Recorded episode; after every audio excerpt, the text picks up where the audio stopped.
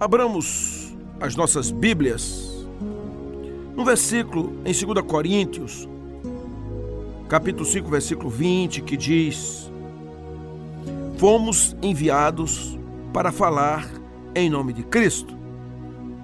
Assim como em João 17, versículo 18, diz: Assim como me deste uma missão no mundo, eu dei a eles uma missão no mundo. Queridos irmãos amados, irmãs queridas, nós que um dia ouvimos a voz do Espírito Santo e o nosso coração se dilatou para receber a Jesus, assim que ele entrou, o pecado foi expulso, a morte saiu, a incredulidade foi embora. Então, a partir de agora, nós passamos a ser chamados filhos por adoção de Deus. Não mais filhos criados, mas filhos adotados. E um filho adotado goza da legitimidade de um filho do pai. E isso é maravilhoso. Mas o Senhor não deixou só isso. Primeiramente, ele os transformou em filhos amados. Assim, agora parecidos com Jesus, para reinar, para viver e para gozar das coisas do Pai, do reino do Pai. Viver para o reino, viver no reino, adorando a Trindade Santa. Mas é só isso? Não. Há uma missão. O mundo ainda jaz do maligno, ainda muitas ovelhas perdidas fora do aprisco, fora do lugar, que ainda não comungam, que ainda não adoram, que ainda não servem ao Senhor, que ainda não conhecem o que é o perdão, a graça, que ainda carregam um fardo pesadíssimo. São essas pessoas que o Senhor enviou para que nós pudéssemos buscá-las. Quem são essas pessoas? Todos aqueles que um dia hão de se salvar. Porque é isso que a Bíblia diz, que o Senhor vai acrescentando dia após dia aqueles que haviam de se salvar. Atos 2 diz isso.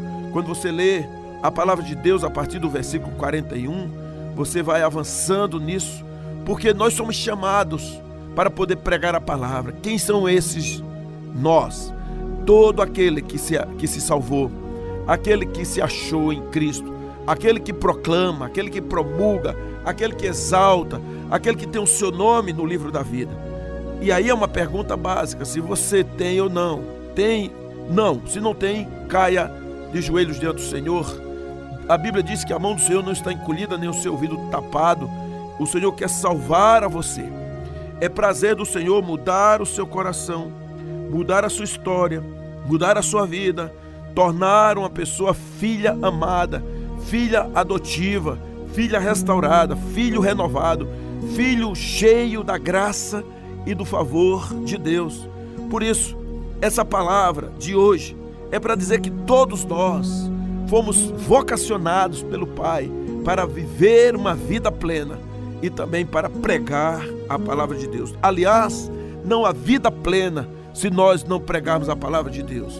Então, aquela pergunta, quem é que se sente vocacionado para pregar a palavra? Quem se sente vocacionado para chamar? Essa pergunta, ela é inoperante. Todos nós fomos arregimentados para fazer discípulos. Todos nós que somos discípulos, a palavra discípulo é aquele que é aprendiz, aquele que se submete, aquele que é aluno, aquele que ouve a palavra, aquele que obedece, aquele que ama, aquele que vai, aquele que não fica procrastinando. Essa pessoa, ela precisa ser ouvida e agora pelo Senhor, uma vez que ela for ouvida, ela precisa pregar a palavra de Deus. Eu quero tirar algumas lições e passar para vocês da palavra de Deus para que vocês preguem a palavra a tempo e a fora de tempo. Porque todos nós somos vocacionados para uma missão que o Senhor deu. Então vamos pregar, queridos. Vamos avançar. A palavra de Deus nos chama para que sejamos seguidores. Por que é que o Senhor chama a mim e a você? Para que continuemos a obra do Senhor. Olha só o que diz o versículo 18 de João 17. Assim como me deste uma missão no mundo, eu dei a eles uma missão no mundo. A palavra de Deus é essa: Jesus teve uma missão: encarnar, se tornar homem, vir ao mundo pregar a palavra. dar a vida por nós. Ele partiu. E ele agora está dizendo que deu uma missão a nós, nós que fomos salvos, nós que fomos atingidos pela graça, pela misericórdia. É exatamente isso. Como seguidores de Jesus, devemos continuar o que ele um dia começou. Cristo não nos chama apenas para vir a ele, mas também para ir por ele aos outros. A missão que ele dá para nós é tão importante, urgente, que ele repetiu cinco vezes, de maneiras diferentes, em cinco diferentes livros da palavra de Deus, começando por Mateus 28, 19 e 20, que diz: Portanto, vão e façam discípulos de todas as nações, batizando-os em nome do Pai e do Filho e do Espírito Santo, ensinando-os a obedecer a tudo o que eu lhes ordenei. E eu estarei sempre com vocês até o fim dos tempos. Essa é uma palavra contundente de Jesus. Ele está dizendo que eu e você, que fomos salvos, uma vez agora teremos que ir. Vão e façam discípulos de todas as nações. Em Marcos 16,15, ele diz assim: E disse-lhes: Vão pelo mundo todo e preguem o evangelho a todas as pessoas. Quando você lê em Lucas 24, 46 a 48, diz assim: E disse-lhe: Está escrito que o Cristo haveria de sofrer e ressuscitar dos mortos no terceiro dia, e que em seu nome seria pregado arrependimento para perdão de pecados a todas as nações, começando por Jerusalém. Vocês são testemunhas destas coisas. Olha só que coisa maravilhosa. Nós somos chamados para pregar a palavra de arrependimento para perdão de pecados a todas as nações, a todos os povos, a todas as famílias. Somos chamados. Novamente Jesus disse: Paz seja com vocês. Assim como o Pai me enviou, eu os envio. João 20, 21. E por último, Atos 1, 8 quando diz: Mas receberão poder quando o Espírito Santo descer sobre vocês e serão minhas testemunhas em Jerusalém, em toda a Judéia e Samaria, até os confins da terra. Que coisa impressionante, não é? O Senhor colocando a gente para pregar a palavra. Isso é um privilégio muito grande. Isso é maravilhoso. Pregar a palavra de Deus em todas as ocasiões, em todo o tempo. Abra a boca, prega a palavra.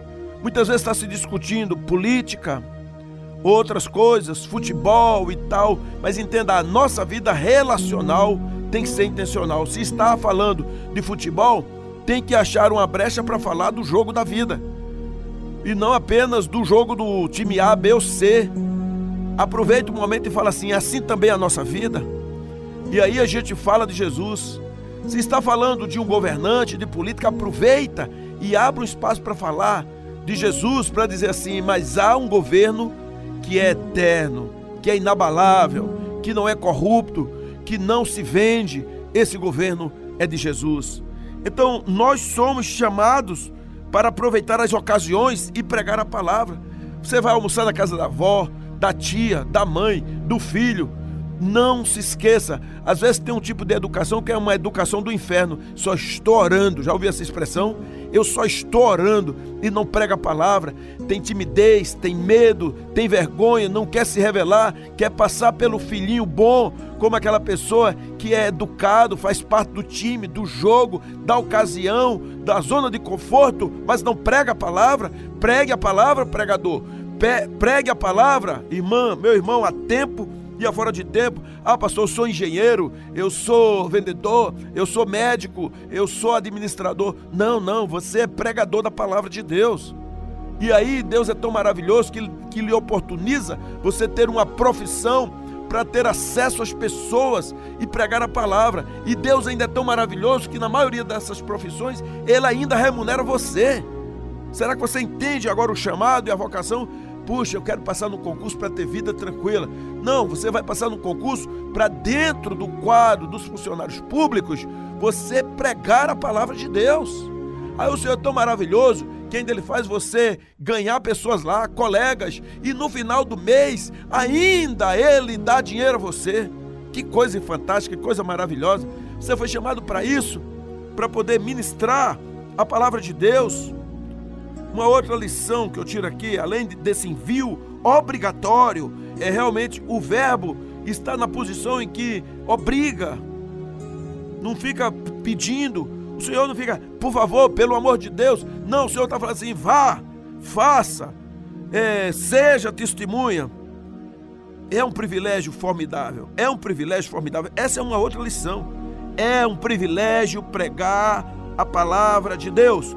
Tem gente que se acha privilegiado por ser eloquente, por ensinar em três escolas, por ser uma pessoa de uma mente espetacular, de uma mente brilhante, é, de ser inteligente, de ser filho de Deus. Isso tudo tem valor mas eu queria que você se sentisse uma pessoa privilegiada por poder formidavelmente pregar a palavra. É uma grande responsabilidade, é claro, mas é uma honra. É maravilhoso pregar a palavra. Paulo disse aos crentes lá de Corinto, na sua segunda carta, 5,18: Todas essas novas vêm de Deus, que nos trouxe a si mesmo por meio daquilo que Cristo Jesus fez. E Deus nos deu o privilégio de insistir com todos para que se tornem aceitáveis diante dele e se reconciliem com Deus. Então é maravilhoso, é por meio de Jesus Cristo que você prega a palavra. É maravilhoso isso. Ou seja, todos, todos, todos são chamados, todos são vocacionados e enviados para pregar a palavra. Eu sei que hoje a maioria das escolas são laicas, pelo menos no nome, que o Estado é laico, pelo menos no nome. Laico está dizendo que não tem religião, que o objetivo da, do governo não é isso, mas ao mesmo tempo a liberdade de expressão e de religião aqui no Brasil. A pessoa pode escolher a religião que quiser. E o Brasil tem de tudo, absolutamente tudo. E é uma liberdade, você tem que respeitar. Você não pode estar atacando é, e incriminando. Não. Você tem a liberdade de falar da Bíblia Sagrada como livro inerrante, inequívoco, a palavra de Deus. Você tem a liberdade de abrir um templo, de abrir uma igreja, um instituto, de abrir um seminário, a sua casa e fazer culto. Não é proibido, é livre. Não, ali você pode se mostrar realmente quem você é, quem foi chamado. Então pregue na escola que você está, na faculdade pública, na federal, na rural, na do estado, é, na particular, na escola, é, de qualquer nível de ensino, no cursinho, você tem a liberdade de pregar a palavra na hora do lanche, na hora da conversa, na hora da carona, na hora do bate-papo. Conversa, faça amigos, faça, faça um relacionamento intencional. Prega a palavra, é um privilégio. Pregue a palavra a tempo e a fora de tempo porque é o Senhor. Porque você pode ter qualquer outra missão. Você pode ser empresário, administrador, contador, é, comerciante, balconista, é, seja o que for. Não tem alcance eterno. Tudo vai acabar aqui. Acabou, acabou. Morreu, está morto. Mas quando você prega a palavra, o alcance é eterno. Porque o negócio não vem apenas do horizonte, vem da vertical, vem da, do trono do Pai e Ele pode conduzir muitos desses que você prega aos céus. Quando o coração se abre, então começa a influenciar no destino da eternidade das pessoas. Porque o envio que Deus fez foi dando uma missão para mim para você, e é mais importante que qualquer outro negócio, qualquer outra realização pessoal, qualquer lazer, qualquer prazer, qualquer objeto, é, qualquer coisa que você possa ter, pensar ou alcançar durante toda a sua existência. Mas as consequências de uma pessoa que foi salva vai durar para sempre. As palavras liberadas do seu coração, vindas da parte de Deus, do Espírito Santo, elas farão efeitos para sempre, eterno. Será que você pode se inflamar com isso? Nada que venhamos fazer pode ser mais importante do que apontar o caminho para as pessoas, para que essas pessoas estabeleçam um relacionamento de eternidade com Deus. É a Bíblia quem diz isso em João 9,4. Todos nós devemos rapidamente cumprir as tarefas de que fomos incumbidos por aquele que me enviou, pois resta pouco tempo antes que venha a noite e todo o trabalho chegue ao fim. Irmãos, a noite se aproxima. O dia já está com a barra aparecendo. Pense nisso. É como se você olhasse para o sol, está ali três da tarde. Está muito perto. Está muito perto. Quantas pessoas da sua família estão perdidas? Quantos amigos? Quantas pessoas você está cruzando aí no metrô, no ônibus, no trem, no táxi, no, no aplicativo, no seu trabalho? No seu trabalho de TI, você preocupado o tempo todo, brigando se fica casado, se não fica casado, se faz uma, se tem uma promoção ou não, você acabando com a sua saúde, correndo dia e noite, ou já cansado, só quer ir para a praia, somente para o clube, só quer pensar em alguma coisa para poder desopilar e o tempo passando, em nome de Jesus, ame vidas, ame almas. Quando nós fomos agora ao interior de Pernambuco, quando lançamos a rede, 30 pessoas vieram chorando, caindo, ajoelhadas diante do Senhor, clamando, dizendo: Eu não quero mais essa velha vida, eu quero nascer de novo. É exatamente isso. Lembrem-se todos vocês disso. Dê sentido aos outros, porque de fato nós somos chamados a investir o nosso tempo, a nossa própria vida, de alguma forma, em algo que dure para a vida toda, para a vida eterna. Então eu quero dizer a você que a única missão que tem sentido na vida para valer é a missão de pregar a palavra de Deus, de fazer discípulos. A verdade, queridos, é que somente o reino de Deus irá permanecer. Por isso que na oração que Jesus ensina, ele fala assim: "Venha o teu reino, seja feita a tua vontade", porque grande parte das coisas que se faz, que se faz aqui, ainda mesmo que sejam maravilhosas, não fazem parte do reino de Deus. Então, todas as coisas que estão fora do reino vão desaparecer.